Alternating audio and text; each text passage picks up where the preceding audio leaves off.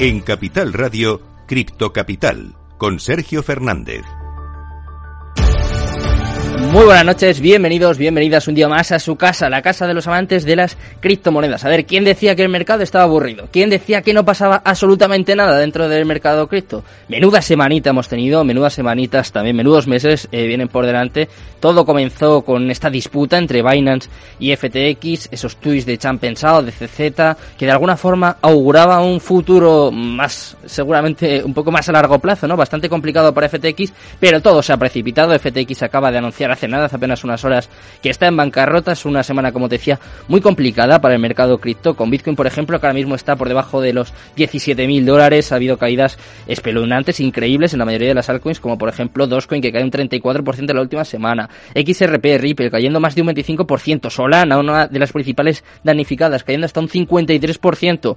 Eh, bueno, el mercado cripto vive uno de los momentos más complicados, seguramente hasta la fecha. Y además, claro, ahora eh, seguramente eh, todavía esto no lo peor, porque según el propio CEO de Binance, según se han pensado, ahora se espera una cascada de quiebras y bastantes derivadas, como por ejemplo Voyager, que de alguna forma FTX ayudó a esta empresa, a esta este cobrador de, criptos que desde luego está en una situación muy complicada. BlockFi también está empezando a suspender los retiros. Hay, claro, muchísimas noticias, prácticamente todas ellas malas, todas ellas negativas dentro del mercado cripto y nosotros vamos a intentar analizarlo, vamos a intentar poner un poco de sentido común, vamos a intentar explicarte qué ha pasado y qué pueda pasar a partir de ahora, como siempre, nuestra tertulia cripto, la única tertulia cripto que hay en España, pero antes vamos a contextualizar, vamos a decirte cómo está el minuto y resultado en estos momentos.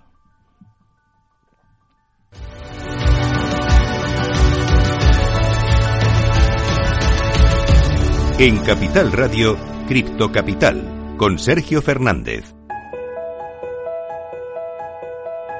Minuto y resultado, top 10. Pues antes de nada, como siempre, para no perder las buenas costumbres, vamos a ver cómo está el mercado cripto en estos momentos y lo hacemos comenzando por Bitcoin, que se deja un 4,72% en las últimas 24 horas y está ahora mismo en 16.649 dólares, un nivel eh, que prácticamente no se veía en los últimos dos años. Vamos en segundo lugar con Ethereum cayendo un 3,70% en las últimas 24 horas hasta los 1.247 dólares. En la última semana ha caído un 24% Ethereum, en la segunda mayor moneda por capitalización de mercado, para que se hagan una idea del batacazo que están sufriendo prácticamente todas. Vamos en tercer lugar con Tether, que ha dado un susto muy importante en los últimos días, pero que parece que empieza a recuperar la paridad con el dólar. De hecho, está en positivo, está subiendo un 0,19% y está totalmente clavada en el dólar. Así que parece que de alguna forma se disipan las dudas. Vamos ahora en cuarto lugar con Binance, una de las que mejor parada ha salido de toda esta crisis, de toda hecatombe dentro, de toda esta hecatombe dentro del mercado cripto y está dejándose eso sí, un 5,12% en las últimas 24 horas hasta los 286 dólares. En quinto lugar, vamos con USD Coin, que está totalmente plana, 0, 0,00%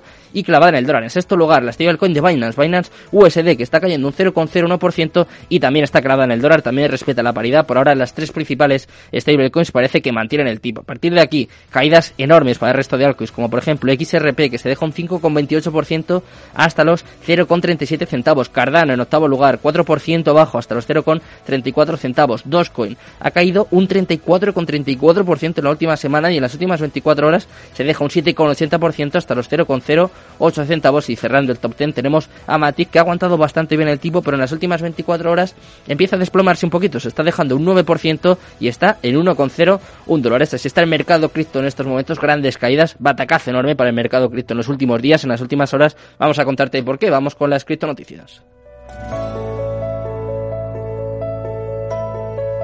Cripto Capital con Sergio Fernández.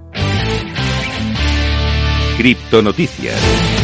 Un día más, vamos a repasar toda la actualidad del mundo cripto que obviamente hoy también está copada por FTX y la última hora pasa porque se ha declarado en bancarrota y además su CEO SBF Sam Bankman-Fried ha dimitido. Como te digo, el Twitter de FTX esta mañana echaba humo después de que anunciase que Sam Bankman-Fried dejaría su puesto como director ejecutivo de FTX Group. Aproximadamente 130 empresas afiliadas a FTX Group de Bankman-Fried también han iniciado procedimientos de quiebra voluntaria según esta nota. Ahora el nuevo CEO será John G. Ray III, que dijo que FTX tiene activos valiosos que solo pueden administrarse de manera efectiva en un proceso conjunto organizado. Además, señaló que los procedimientos del capítulo 11 no, no incluyen a Ledger X, a FTX Digital Market, a FTX Australia y a FTX Express como veis, hay algunas que parece que se salvan un poco de la quema, pero ha sido un absoluto desastre lo que ha ocurrido, lo que ha ocurrido con FTX, que vamos a volver a explicarte ahora, porque claro, después de que FTX esté en bancarrota, ¿qué pasa con el rescate millonario de Voyager? El efecto dominó parece que comienza, porque claro, como te digo, la bancarrota de FTX ya es oficial. Uno de los exchanges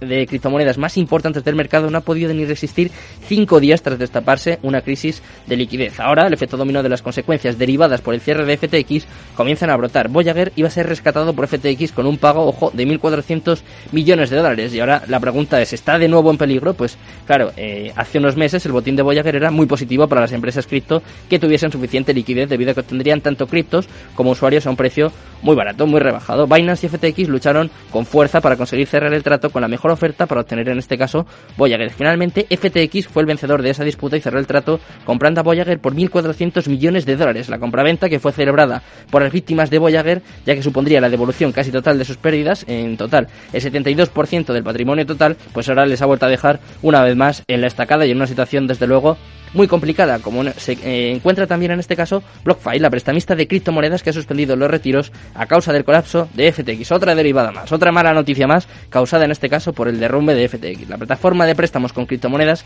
BlockFi parece estar sintiendo los efectos de la crisis de FTX. La criptoprestamista anunció en el día de ayer una suspensión de los retiros de cara a la situación que se ha producido recientemente con el intercambio FTX. En un comunicado compartido en Twitter, BlockFi indicó que se encuentra imposibilitada de continuar sus operaciones habituales, por lo que limitará sus actividades actividades comerciales. Otra mala noticia para el mercado cripto, otra pérdida de credibilidad que se va a quedar aquí, va a ir a más. Pues mira, el CEO de Binance CZ dice que más empresas de criptomonedas podrían quebrar, quebrar en las próximas semanas. El ahora CEO del mayor exchange de negociación de activos digitales del mundo tras la bancarrota oficial de FTX ha dicho que los problemas del sector cripto se asemejan a la crisis de 2008. Ojo eh, con, con estas declaraciones. Además, vaticina un posible efecto dominó. Ya han pensado, no se muerde la lengua y alerta a la comunidad cripto de un futuro oscuro para el sector de las criptomonedas. CZ ha asemejado la situación actual de la industria cripto con la caída del 2008 que se inició con la caída de los Lehman Brothers. Paradójicamente, el evento que provocó el nacimiento de Bitcoin y que la ha llevado ahora a mínimos de los últimos dos años y ya veremos dónde se queda porque desde luego que el mercado cripto está en una situación muy complicada que nosotros vamos a intentar analizar, vamos a intentar explicar como siempre en nuestra tertulia cripto.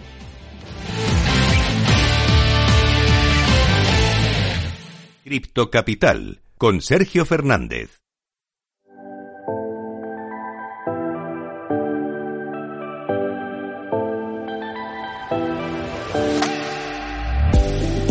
Bueno, pues ya estamos por aquí, es viernes, son un poco más, un poco menos de las 10 de la noche, para los que nos escuchen serán las 11, porque como ya sabéis, estamos en la radio, estamos también en Twitch, estamos en todos lados, porque tenemos que analizar, tenemos que debatir, tenemos que traerte a los mejores para explicarte todo lo que está ocurriendo en el mundo cripto, que desde luego es mucho, ¿eh? para mí es la semana más complicada seguramente, de más trabajo de, dentro de, del tiempo que llevo aquí, pero bueno, nos lo pasamos bien, como digo yo antes, desde luego que no nos aburrimos y que vamos a seguir contándote todo lo que sucede, como siempre, con los mejores. Tengo por aquí aquí a mi derecha, en este caso a mi izquierda, a Javier de la Hoz, Binance Angel, también Partnerships de Banger, ha estado con nosotros más de una vez y viene a poner un poco de luz a todo lo que está ocurriendo. ¿Qué tal, Javier? Buenas noches. ¿Cómo estáis? Buenas noches. Es un placer siempre venir por aquí. Y, sí, vamos a ver, eh, vamos a intentar analizar un poco qué es lo que ha pasado. También e intentar aclarar ciertas cosas con, con, gente que, que, puede estar dentro de Binance o en FTX eh, aquí en España, hmm. que también ha habido que he leído por todas partes que, que yo me he quedado un poco diciendo esto no, no, no se asemeja a la realidad. Y, y, nada, un placer, que gracias por invitarme. Eh, siempre venir por aquí es bien el placer es mutuo. También tenemos con nosotros a Sergio, a Raider on Crypto, estuvo ayer con nosotros, hoy vuelve para analizar con un poco más de detalle, con un poco más de profundidad todo lo que está ocurriendo. ¿Qué tal, Sergio? Muy buenas. Buenas noches, un placer volver a estar aquí con vosotros. Bueno, eh, un día de mucha información Eh, ya, como ya sabes, me gusta más la información que la opinión, así que será una noche súper interesante. Venga, pues vamos a informar y vamos a tratar de formar o de ayudar de alguna forma a la gente que nos escucha, a la gente que nos vea y por eso contamos también con nosotros hoy con Pablo Amur, que hacía tiempo que no se pasaba por aquí. ¿Qué tal, Pablo? Buenas noches.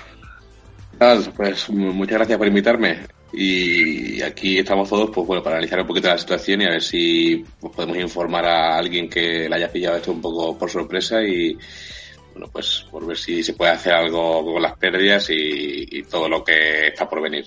Decía yo buenas noches, más o menos, más o menos buenas, porque no se puede decir que sean buenas ni mucho menos. Y si os parece, vamos a contextualizar, vamos a explicar un poco lo que ha pasado. Es mucho, es muchísimo. Todo empezó el martes, si no me equivoco, con un tuit de Chan Pensado que de alguna forma alertaba de la insolvencia de FTX. Hay que recordar que FTX era el segundo exchange más importante del mundo. Eh, tenía, bueno, una cantidad de, efectivo brutal, unos 18 billones de dólares. O sea, era una multinacional, era una empresa enorme que desde luego pues ninguno nos esperábamos que, que pudiese pasar algo, algo así. Eh, en este caso Chan Pensado alertó, eh, la gente se asustó o empezó a investigar lo que de verdad había detrás de, de FTX y esto, eh, como decimos antes con otras empresas, en el caso de FTX fue una cascada, la, la, ha arrasado por completo en nada, en menos de cinco días, hace nada, hace apenas unas horas, ha tenido que declararse en bancarrota. Sam Bankman-Fried, el principal señalado, yo creo, de todo esto que está ocurriendo, ha tenido que dimitir como CEO. Eh, se encuentra en una situación muy complicada porque además hay que decir que ha jugado con el dinero de sus clientes, ha apostado con el dinero de sus clientes, ha apoyado a una empresa hermana con el dinero de sus clientes, ha fallado sin duda a sus a sus propios clientes y el panorama cripto pues tampoco es mucho mejor. Obviamente siempre que sucede una noticia de este tipo, ya pasó en su día con Terra Luna, viene un hecatombe, viene un crypto crash, llegan todo una catarata de noticias negativas, obviamente afectan al precio, como por ejemplo a Bitcoin, que como decía antes está por debajo de 17.000, Solana ha sido una de las principales perjudicadas, Ethereum ha caído muchísimo, eh, prácticamente está cayendo todo, estamos en una situación muy difícil y después de este resumen, que me rollo mucho, quiero que, que me comentéis un poco cómo veis vosotros eh, todo lo que ha pasado y cómo, cómo se lo podemos explicar a la gente, porque eh, habrá gente que diga, pero ¿cómo puede ser que una empresa con, con tanto dinero, con todo lo que tenía detrás FTX, caiga de esta forma? ¿no? Es, es sorprendente y sobre todo eh, quita mucha credibilidad a la industria, ¿no? Bueno, eh, si queréis empiezo yo. yo voy a intentar ser lo menos técnico posible para llegar a todos los públicos. Eh, lo que, lo que ha estado haciendo mm, FTX, FTX, ha sido con el dinero que ya tenía eh, en sus arcas. Primero, antes de nada, hay que, hay que dejar claro que cuando tú inviertes en un exchange eh, centralizado, hmm. tú realmente, la, ahora se está viendo muchísimo el not your keys, not your money. Cuando tú estás dejando dinero en un exchange, al igual que en un banco tradicional, tú puedes mm, estar invirtiendo, pero realmente eh, tienes la promesa del banco eh, tradicional o del exchange de que tú tienes esa cantidad de criptomonedas. Hmm. Pero realmente eh, no es lo mismo que si tú lo tienes, por ejemplo, en Metamask, que si lo tienes en un exchange. En un Metamask son tus bitcoins, son tus Ethereum, son en la moneda que sea, eh, pero la tienes tú en tu wallet y ya está. Dentro de los exchanges, los exchanges, al igual que los bancos, que es lo que ha criticado CZ en uno de sus tweets, le ha dicho que los exchanges no deberían de actuar como los bancos. Lo que hacen es tener su dinero en, en, movimiento y la liquidez de los usuarios eh, en movimiento, realizando inversiones, realizando... ¿Por qué? Porque al final eso no, no, es igual de transparente. Eh, nosotros en el mundo cripto estamos buscando esa transparencia y después eh, cuando, cuando esos bancos le hacen algo mal, eh, no quiebran. ¿Por qué? Pues porque los rescata un Estado. Los rescata un Estado, los rescata un, los rescata un banco central, eh, se imprime dinero, no pasa nada, ¿no? sin embargo, en el mundo cripto acaba de caer el segundo mayor exchange del mundo. Esto ya no, ya no hay nada más grande que pueda, que pueda caer, creo yo. y esto, para mí, en el largo plazo, tiene algo muy positivo y es que solo se va a quedar lo que de, verdad eh, se, funcione perfecto, vaya bien, se está haciendo una limpia en este, en este bear market increíble. Yo no he visto nada así en, desde 2017, que me he comido ya tres. Eh, no he visto nada igual. Y lo que ha pasado con FTX es eso, pues que, tenía un colateral con, Alameda. Luego ya Sergio y Pablo lo van a explicar mejor. Pero bueno, eh, CZ vio que, no se estaban haciendo bien las cosas del todo y eso ha provocado que mm, haya una salida de capital tan grande que se haya descubierto un pufo de 8.000 millones de euros. Eh, eh, y que bueno, eh, que, deja a los usuarios pues, pues con, un, con un impago que Binance finalmente ha decidido no, no hacerse cargo de él. Eh, es, es, una situación muy grave, pero, pero bueno, esto es más o menos, por así decirlo, lo que ha pasado. Mm. ahora que Sergio y Pablo nos lo, nos lo, nos lo amplíen más técnicamente, pero para llegar a todo el mundo yo creo que es un, buen resumen. Sí, sí, me parece un resumen muy apropiado además, y ¿eh? muy necesario porque habrá mucha gente que, que todavía a día de hoy estoy seguro que, que, no se ha terminado de enterar de todo lo que ha ocurrido. Sergio, ¿qué, ¿qué podemos aportar? ¿Qué podemos añadir? Yo estoy muy de acuerdo con todo lo que ha explicado Javier y, y totalmente de acuerdo. Realmente FTX ha hecho un uso inapropiado, no indebido, porque cuando tú coges y se supone que todo el mundo nos leemos la política, esa que siempre vamos a aceptar sin, sin leer, tú permites esta serie de prácticas. Que las permitas no significan que sean éticas. En este caso, pues eh, ha habido una, un uso indebido de un, del capital propio, del capital ajeno. Eh, se, ha entrado en un, en un sitio que, estaba difícil de salir. Después, para mí, eh, los tiempos conforme han, han, ocurrido ha sido la clave. En este caso, Binance y, y su CEO si hubiesen querido trabajar de otra forma, podrían haberlo hecho también.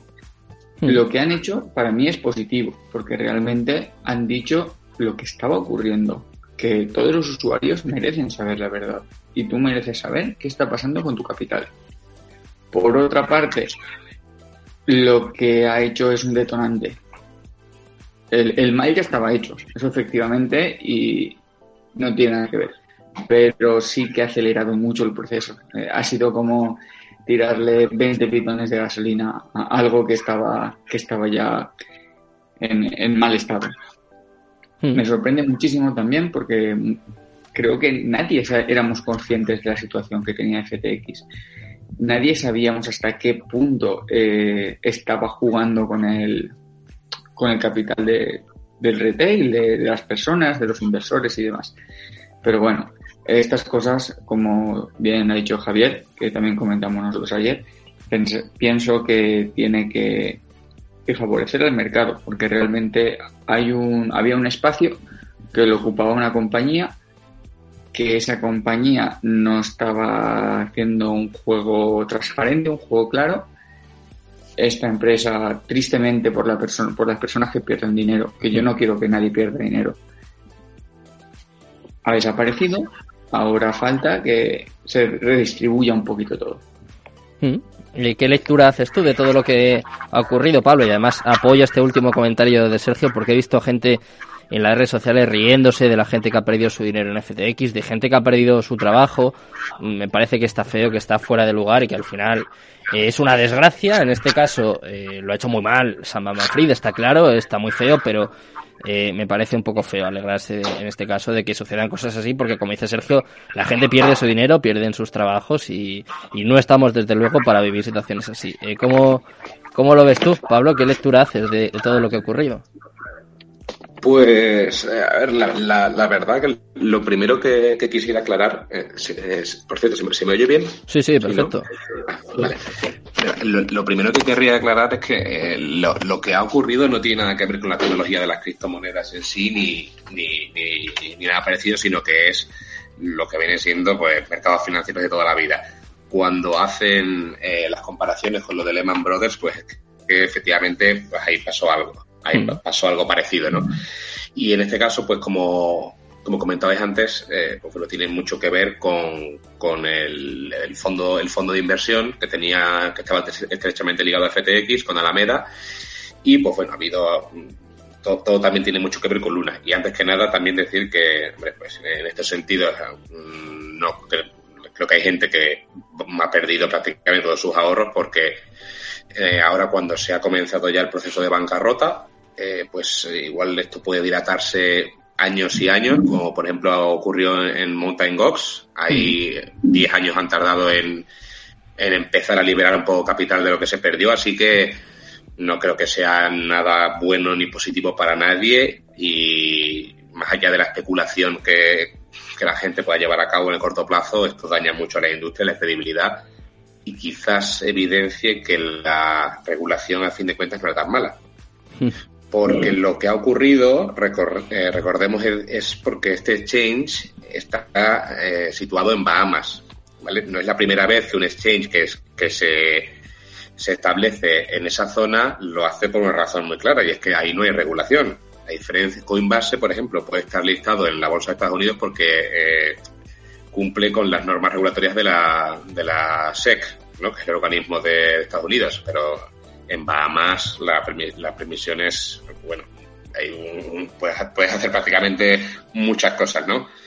Y el principal problema que ha habido, según parece, atendiendo a pues a las métricas que aparecen y diversos datos ¿no? que cada vez empiezan a esclarecer un poquito más todo lo ocurrido, resulta, y esto lo comento brevemente, que durante eh, mayo creo que fue cuando eh, Luna explotó ¿no? y se fue a cero, uno de los grandes damnificados fue Alameda, eh, el fondo de inversión estrechamente ligado a, FTX. Hmm. Y mientras que muchos otros sí que reconocieron que habían sido impactados y que pues, estaban teniendo pérdidas o incluso pues bancarrota, ¿no? Como, como luego vimos con Celsius, Voyager, todos estos, pues Alameda no dijo nada.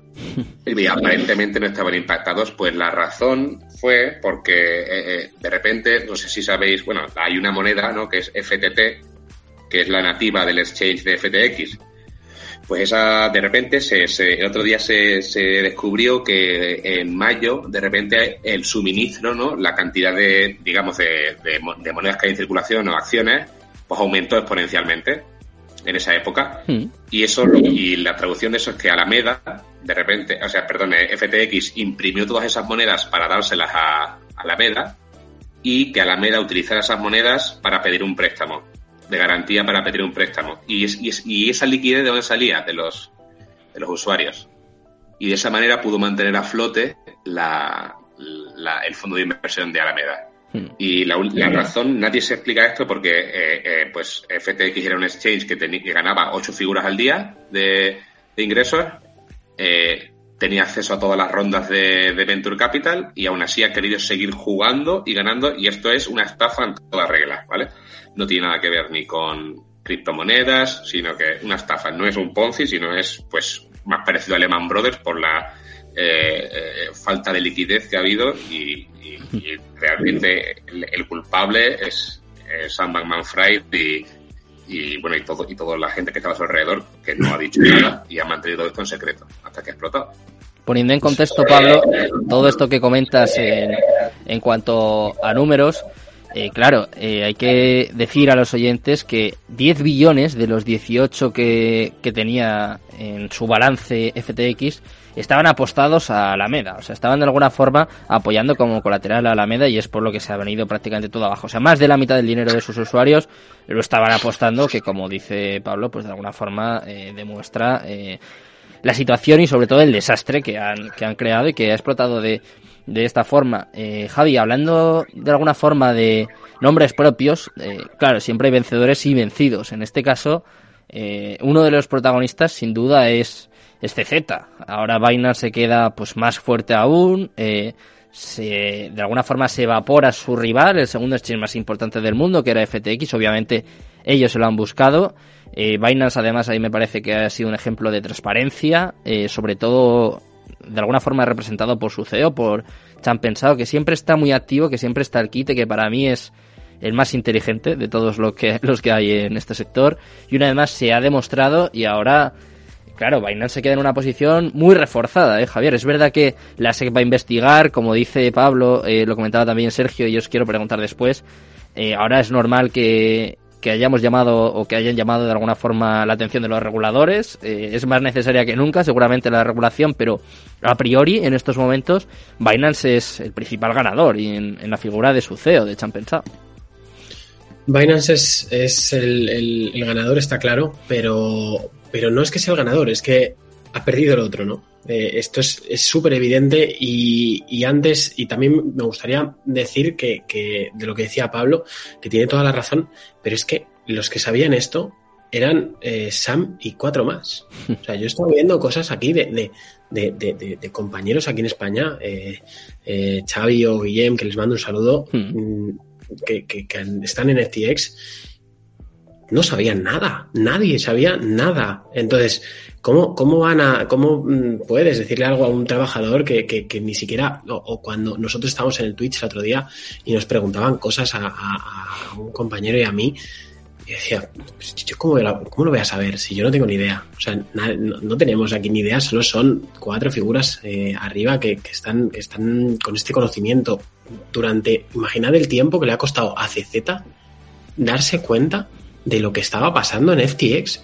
Ha tardado meses y meses. O sea, podría no, y podría haberse, no, no haberse sabido nunca. Entonces, eh, Binance ha ganado, bueno, yo creo que ha, que ha perdido FTX, han perdido los usuarios, ha perdido el mundo cripto, evidentemente.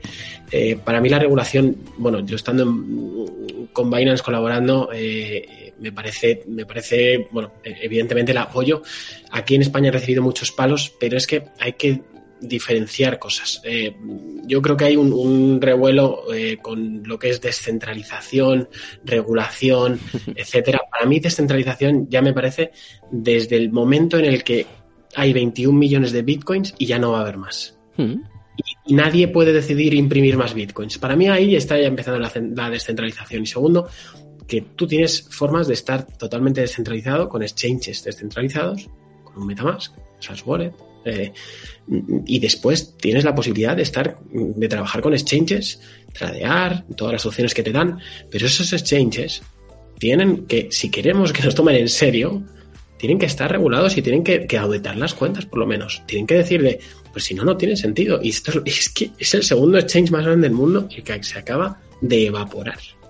En menos de una semana, el segundo exchange más grande de todo el planeta se ha evaporado. Eso es, eh, es evidente ahora mismo eh, que, todo lo que estaba haciendo eh, CZ para, regularse aquí en Europa, con todas las trabas que le estaban poniendo, que nos hemos quedado sin futuros, muchísimos palos no llovieron por quedarnos sin futuros. Ya, yo soy el primer damnificado, que a mí me encanta, y estaba en una empresa donde tradeábamos con, con Binance, eh, pero, pero es lo que son, es lo que nos están ahora pidiendo en, aquí, por ejemplo, en España. Pues mira, no hay futuros, pues lo sentimos, no hay futuros, nos queremos regular también. Claro. Entonces, esa diferencia, además, luego, todo el tema de, de, Hacienda, todo el tema de los impuestos, yo creo que cuando tú pagas el 20% después de impuestos, cuando tú declaras lo que, lo que ganas en Binance, una vez se haya regulado todo esto, no pensáis que el porcentaje de subida que va a tener el sector cuando entren los grandes actores, los de verdad, las grandes industrias, una vez que ya no sea una broma el mundo cripto, porque ahora mismo es una broma. Sí. O sea, ahora mismo hemos perdido una credibilidad brutal. Entonces, cuando todo esto se regule de verdad, la de gente que va a entrar, la de capital que va a entrar, la de el, el Bitcoin es, tiene una capitalización bursátil del 3, 2,5% la del oro. Imaginad lo que falta. Entonces, todo esto, ¿cómo se va a conseguir? Pues haciendo bien las cosas y Binance hasta ahora lo ha estado haciendo bien y, y, CZ la verdad es que ahora mismo está siendo un icono eh, en, en, esto. Hablando, Sergio, eh, más allá de los vencedores y de los vencidos, que yo creo que eh, han, quedado, han quedado muy claros y al final el tiempo ha puesto a cada uno en su sitio. Eh, me parece interesante la lectura que ha hecho ahora Javier, que para mí tiene toda la razón, que claro, es que el mundo cripto ahora queda muy señalado, ¿no? Ya pasó en su día con el evento que se realizó aquí en Madrid.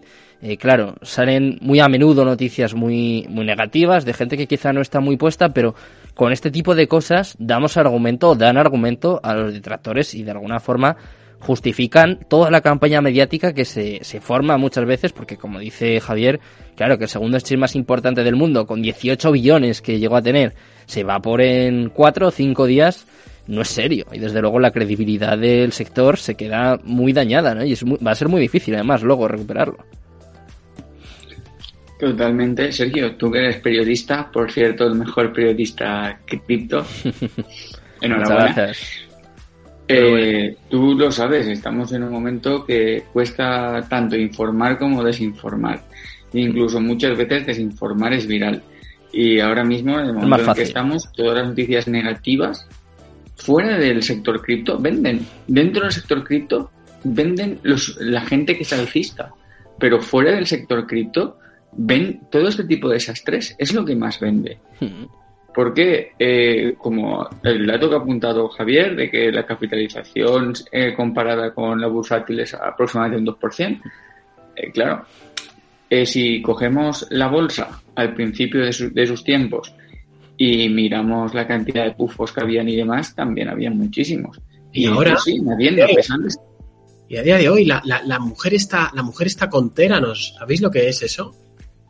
Nancy Pelosi, ¿estás hablando? No, no, no, no. Os lo cuento súper rápido. Eh, había una, una, mujer que no, que, no me acuerdo ahora mismo el nombre, os la buscaré, mm. eh, pero, pero hace nada, esto ha sido hace dos años, eh, inventó una máquina que decía que con, una micro, con un micropinchazo y hacían un análisis centrifugado, una maquinita súper pequeña que la podía tener cada uno en su casa para ver mm, problemas que, que pudiera tener cada uno en plan en la sangre, tal, análisis rápidos.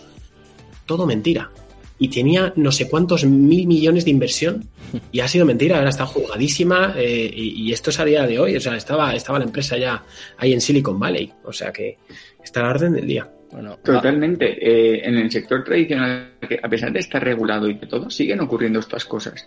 Y siguen ocurriendo empresas que salen a bolsa y maquillan sus cuentas y demás. Incluso eh, due diligence, muchas veces que se hace, que se hacen por empresas que, tienen trabajadores dentro de la propia empresa que, bueno, que favorecen totalmente que, las cuentas no, sean claras. Si todo esto pasa en un sector tradicional que es mucho más serio, mucho, ¿cómo no va a pasar con nosotros? Que mucha gente entra a Twitter a leernos para saber qué, qué hacer con su dinero y nosotros simplemente somos peones, de peones en el juego. Simplemente nos gusta, eh, estamos leyendo, estamos informados, comentamos lo que nos parece y demás, pero no somos una fuente de información como, como podría ser un periodista que sabe los números de la empresa, que te los desgrana, que no somos esto. Entonces, este, estamos en un nivel muy primitivo de, de todo lo que es el sector cripto y demás. Pienso que condenarnos por esto tampoco es justo porque los inicios de cualquier nuevo motor económico no van a ser fáciles. También pienso que es mucho mayor lo que puede aportar que los daños que están habiendo ahora.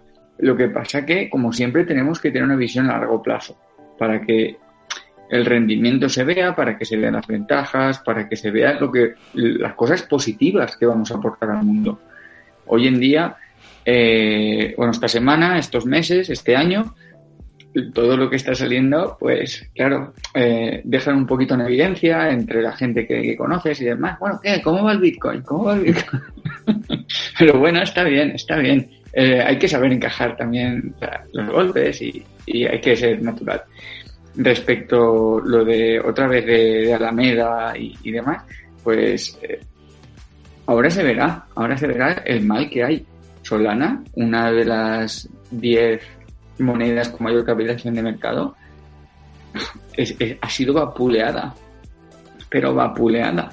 Caía a un ritmo frenético. Justo ha invertido Google esta semana, ¿eh, Sergio, en Solana. ¿eh? O sea que, ojo, que es verdad que eh, hay monedas, el mercado está mal, es cierto, pero siguen entrando las grandes empresas, como por ejemplo el caso de Google, que yo, es verdad que Solana ha caído muchísimo, ha llegado a caer hasta un 50%, pero ojo, si Google ha invertido ahí, algo hay, ¿no? Yo que creo que Google lo que hace es que valora el riesgo con el porcentaje de capital que puede aportar. Eh, Solana tiene una infraestructura muy buena y, ya tiene una experiencia de trabajo. No es un proyecto nuevo que acaba de salir, que a ver qué tal, como podría ser Aptos, por ejemplo. Hmm. Es, algo mucho más sólido. por esa parte yo entiendo que inviertan en, Solana pero también que Google invierta no significa que tenga que ser un éxito asegurado. Hmm. Google invierte en muchas empresas que no pasan el corte y que acaban desapareciendo. Bueno, pues... Pero bien es cierto que como tiene una capitalización de mercado tan brutal, se lo puede permitir. Antes de dar paso a Pablo, vamos a saludar a David Leiguarda, que me da la enhorabuena por aquí. Eh, le mando un abrazo desde luego a David, que es un crack, que además tiene su propio canal de Twitch por aquí, su cafelillo, que, que está muy bien y que recomiendo a los oyentes y a los espectadores, como siempre, que, que le escuchen. Y ahora quiero escuchar yo a, a Pablo. Quiero saber un poco qué lectura haces de esto y sobre todo de, de la credibilidad del sector, que como decía antes, es verdad que es que es así, que queda, queda muy dañada. ¿Qué se puede hacer ahora para, para recuperarla o para solucionar un poco pues todo este desastre, que es un desastre. Pues, a ver, una cosa positiva es que, por ejemplo, respecto a la crisis que hubo en mayo con, con, Luna, en este caso, el problema no radica en la tecnología en sí. Es decir, que no es que haya explotado un protocolo por un mal diseño o, digamos, que hayan hackeado eh, Ethereum, ¿no? Cualquier cosa así, sino que, pues bueno, es un problema que se ha dado en otras ocasiones en la industria financiera, entonces todo el mundo sabe ya cuál es la solución eh, ¿Cuál es el problema? Pues que ahora mismo lo que es en el corto medio plazo, efectivamente, hasta que no llegue una regulación, pues eh, los actores grandes no van a entrar. Precisamente porque, por ejemplo, en FTX, el, en, Private Equity, ha entrado un fondo de pensiones canadiense. Entró. Ese fondo de pensiones canadiense lo ha perdido todo. Eh, es decir, que lo que viene siendo inversión institucional, por lo menos ya no digamos en criptomonedas, sino en infraestructura, en brokers, en, en custodios, cualquier cosa así, pues se va a ver mermada hasta que no haya eh, una regulación que pues había mucha gente que estaba totalmente en contra, pero mm, esa gente, pues bueno, ahora igual se replantea un poquito más lo que supone, porque yo estoy de acuerdo con, con Javier que decía que, bueno, no son, la descentralización no es incompatible con la regulación y de hecho, eh, después de lo de Lehman Brothers vino una regulación espectacular para los bancos y los limitó mucho más. Y por eso quizás en situaciones como la de ahora, con subidas de tipos y en la que la liquidez está tensionando, pues no está habiendo tantos problemas como se podría haber esperado. Hmm. En ese sentido, pues eh, yo creo que van a ir así las cosas y en el corto plazo pues sí que estamos bastante mal porque como decía pues también FZ ahora se va a ver un efecto contagio y el problema es, eh, dado que FTX y Alameda eran de los segundos, el segundo exchange más grande y el fondo, pues casi de los fondos con más eh, eh, capital, mm. el problema es todo el mundo que era acreedor de, esas dos entidades, porque efectivamente no van a haber un duro. Y el, como tampoco hay una regulación en lo que es, digamos, entre comillas, no el mercado interbancario entre este tipo de entidades, Mm, pueden haberle prestado unas cantidades pues descomunales y, y claro ahí pues lo que era el prestigio de, de FTX y las cuentas que, que, decían que tenían pues eran suficientes. Pero aún así yo quiero recalcar que, que cualquier cualquier noticia que salga ahora incluso de, de del propio Sam Bankman Fried puede ser mentira. Es decir que hace tres días aseguró que todos los activos estaban bien eh, eh, lo recalcó, eh, la, la, CEO de, de, Alameda también dijo que todo estaba bien y fue una mentira. Eh, iba a salvar. También, también decía que se iba a salvar y hoy también ha entrado en quiebra. Es decir, que eh, mm, esto es, pues, pues, es una broma, efectivamente. Y en este caso sí que pues podemos ver un poquito lo que es la parte buena de toda la tecnología cuando vemos protocolos DeFi porque aunque también tiene sus riesgos, sus riesgos, ¿no? Como son pues todos los hackeos que ha habido, hmm. pero al menos, pues bueno, tiene una transparencia en la que el usuario pues es totalmente dueño de su capital, puede ver qué está ocurriendo y eso pues en este caso no se ha visto.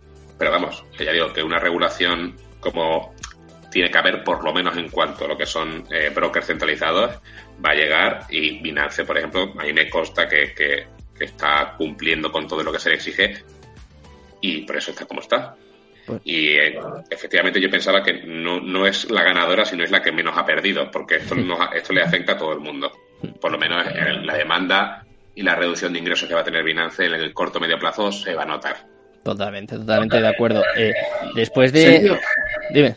¿Me permites un segundo que te diga todas las empresas de las que tiene capital Alameda Research? Venga. Eh, dime, dime. Polygon, Anchorage Capital, Solana, Voyager Digital, Immutable, One Inch, Near Protocol, Offchain Labs, Siva, Voyager Digital, Lido, Mobile Coin, Voyager Digital, Immutable Serie B, Val, Alliance Stereo, Starware, Ascendex, otro exchange, ¿eh? Metaplex, Paradigm, Pintu, Hixo, Space Labs, Expresso, Render Network, Stockweights, BitOasis, Mara, Sommelier Finance, D-Trade, Astar Network, Parallel Finance, Mesari, Yuga Labs, Circle, Genesis Digital, Near Protocol, otra parte, BlockFi, Nova Labs, Aptos, Sky Mapping, Mythical Games, Cheaper Cash, Aptos, con otra serie, Hmm. Layer, Layer Zero, Liquid Global, SIBA, Dave, Mina Protocol, Protego Trust Bank, Delphia, Hayden Road, Eulen Yo quisiera, quisiera decir que, que el problema precisamente que hay con todo eso, porque el listado seguro que, que aún le queda, es que eh, eh, lo 130 que viene son, ¿no? haciendo, lo que viene haciendo a la, a la Meda y FTX, porque no tienen otra, es liquidar todo eso, todo lo que pueda, para obtener eh, liquidez e intentar repagar lo que pueda. Y en este caso, la mayoría de esos proyectos no tienen nada de liquidez, nada de liquidez eh, la necesaria para poder eh, vender a mercado todo lo que tiene FTX. Y eso, por ejemplo, ha sido una de las razones por las que Solana, pese a ser un top 10 y que Google haya in- invertido y sea muy buena infraestructura en lo que sea, si FTX tiene el 13% del suministro total y tiene que venderlo porque está en bancarrota, el precio va a caer. Claro. Esa, esa es, eso es lo que ha pasado. Aquí no hay análisis técnico, nada más.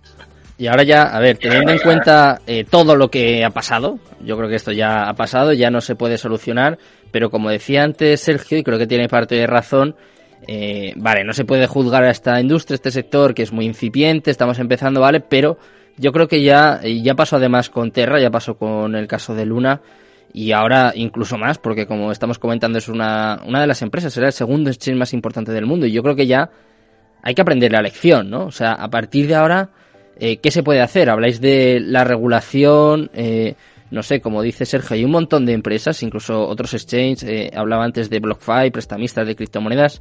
Claro, ahora se espera una, una catarata, ¿no? De, de quiebras. Entonces, ¿qué, ¿qué podemos hacer, Javier? ¿O qué, ¿Qué va a pasar ahora? ¿Qué podemos esperar? En cuanto a inversión, en cuanto a trading, en cuanto a desarrollo, en cuanto a usuarios, en cuanto a todo, En cuanto a todo, sí, en general. Bueno, yo creo que ahora mismo el técnico, eh, en- si queremos tradear, depende de Twitter. Entonces, eh, yo no, no, para mí no, tiene mucho sentido ahora eh, echar una moneda al aire, porque puede pasar literalmente cualquier cosa. Eh, en cuanto a usuarios, mm, yo no lo puedo sentir más por, por la gente que tenía dinero en FTX y a muchos amigos que, que tienen dinero en FTX y gente que trabajaba o colaboraba con ellos. Solo queda esperar. Eh, en cuanto a visión cortoplacista de cripto, ya yo, yo, yo lo he dicho aquí, además, cuando he venido. eh, eh, yo dije que 16, 15 como mucho, pero que si no tenía que ocurrir una desgracia para seguir bajando, acaba de ocurrir. Es verdad que lo dijiste. Y, y ya no, no, no sé hasta qué punto eh, sea la magnitud, ni na- nadie lo sabe. Todo lo que veáis por Twitter y por cualquier lado es simplemente una predicción para ver si alguien acierta y se hace viral. Mucho Eh, cuidado además eh, con, con lo que ven en Twitter, en las redes sociales, que nadie saque conclusiones de lo que vean por ahí, que este mercado de por sí es peligroso y ahora, ahora incluso más, Javier. O sea, eso yo creo que tiene que quedar muy claro y tenemos que, que advertir a, Sí. a la gente. eh, se junta desinformación con, con poca experiencia y con algo muy nuevo y es que es el cóctel perfecto, ¿no? Eh, eh, para cualquiera que, que no tenga un- un- unos conocimientos amplios de esto puede perder mucho dinero aquí, Eh, igual que puede ganar mucho dinero, ¿eh? Hmm. Eh, cuando esto se dé la vuelta se van a ver oportunidades de compra que, que esto en, en unos años yo de verdad me voy a acordar de estos, de estos podcasts. Yo también. eh, con mucho- y con mucho, con mucho cariño, eh, porque va a haber oportunidades de compra ahora muy grandes, pero hay que tener una gestión del riesgo ahora mismo que yo creo que hay poca gente que, que esté suficientemente formada como para tenerla de verdad. Eh, eh, no, no, no, o sea, invertir en cripto ahora mismo es muy difícil.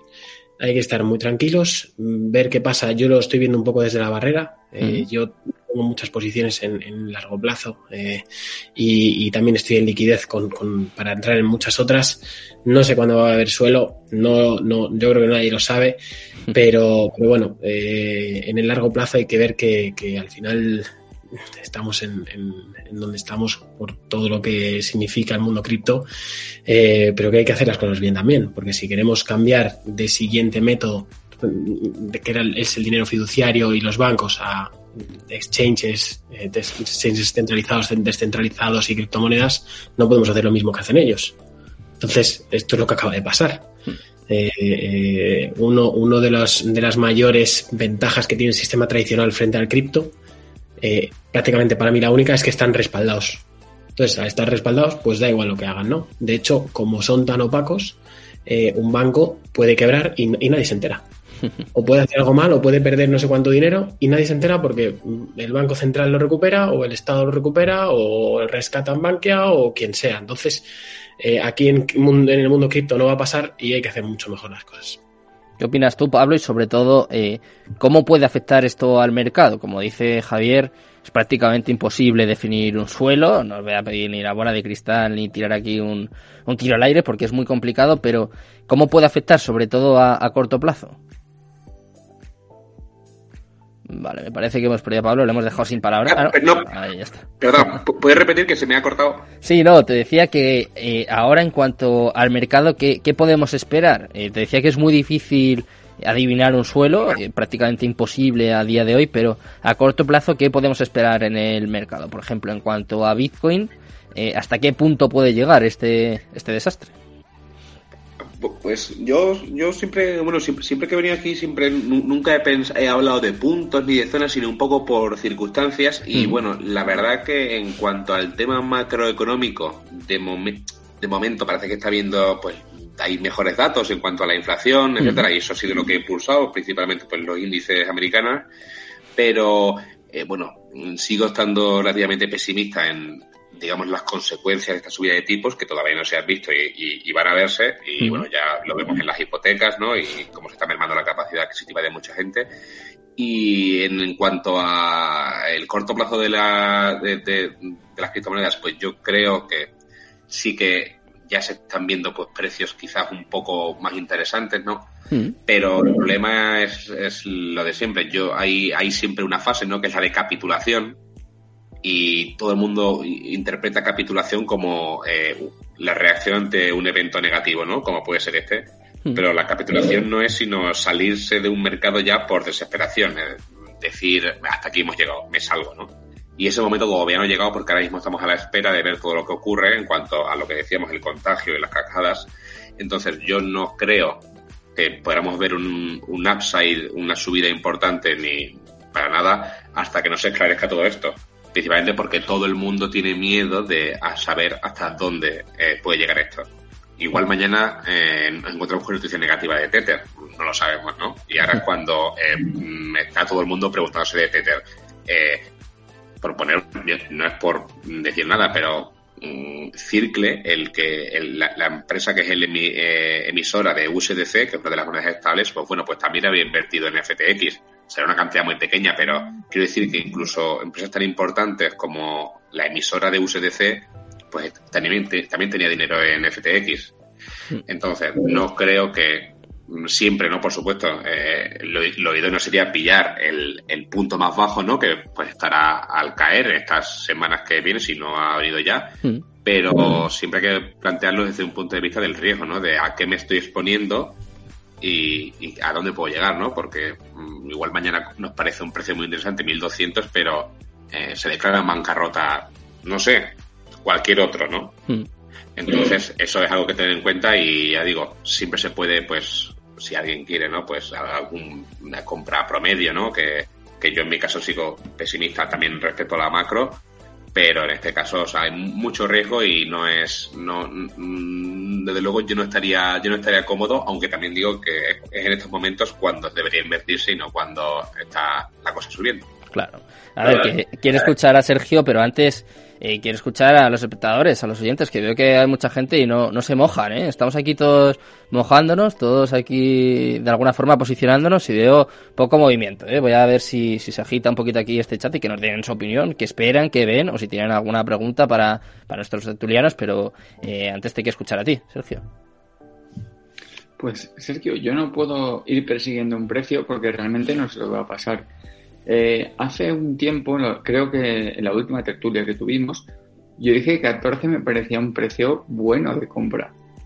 Yo lo que hago es que a partir de 14 empiezo a poner órdenes de compra. Pase lo que pase. ¿Por qué? Porque para mí los fundamentales siguen siendo los mismos, de Bitcoin en este caso. O por ejemplo, por supuesto, de Polkadot. Yo me establezco órdenes de compra y si entran, genial. Y si no, pues me alegro por la parte que ya tengo y ya está. Eh, en estos casos, para mí es mejor, es una opinión personal, mejor estar fuera queriendo estar dentro que estar dentro queriendo estar fuera. Porque hay dos conceptos que muchas veces no están bien claros. Que no es lo mismo dejar de ganar que perder. Yo en mi caso siempre prefiero dejar de ganar eh, el primer porcentaje, no pasa nada. Yo, yo considero que 14.000 es un precio muy bueno, que a partir de 14.000 hacer compras, tanto en Bitcoin como en Polkadot, como en otras, otro par de monedas que también me gustan mucho, voy acumulando, acumulo, las meto en una Cold Wallet y me siento a esperar. Seguramente tendré que esperar bastante, pero no me importa. Bueno. Claro, pero no te importa porque eh, tu gestión del riesgo estás cogiendo un dinero que no te importa tener en el corto plazo. Entonces, esa es la clave, ¿no? Importante que, que, tiene que entender la gente y es eh, qué cantidad de dinero puedes meter aquí, qué cantidad de dinero puedes permitirte perder, pero sobre todo qué cantidad de dinero puedes permitirte no disponer de ello. Eh, y durante un tiempo que puede ser largo y, sobre todo, si no eres consecuente cuando empiezas a invertir ahí y no tienes la paciencia, no tienes la, la, visión eh, real de, de, dónde, de dónde estás invirtiendo y hacia dónde y el horizonte de, tiempo, es muy probable que la cagues después. Eh, y, que, y, que, y que por esa gestión del riesgo, por esa mala gestión del riesgo, afrontes mm, diferente una bajada que otra persona que, sí que la tiene, ¿no? y Javi, pues, quiero añadir una cosa si me permitís, eh, Sergio, es que tenemos que cerrar por, por todo lo grande, Sergio, que llevamos un programón y me parece que esta reflexión, ¿no? Eh, este consejo se puede decir, o esta sabiduría que ha demostrado en este caso Javier de la Hoz, y yo creo que deja el programa ya por todo lo alto, así que nos vamos a despedir así. Eh, gracias, Javier, Sergio, Pablo, encantado de teneros por aquí. Buenas noches, buenas noches también a todos los oyentes. Muchas gracias por acompañarnos un día más aquí en Cripto Capital. Espero que paséis muy buen fin de semana y eso sí, ¿eh? no os olvidéis, Cripto Capital, tu demon. Hasta luego chicos, gracias. A chicos.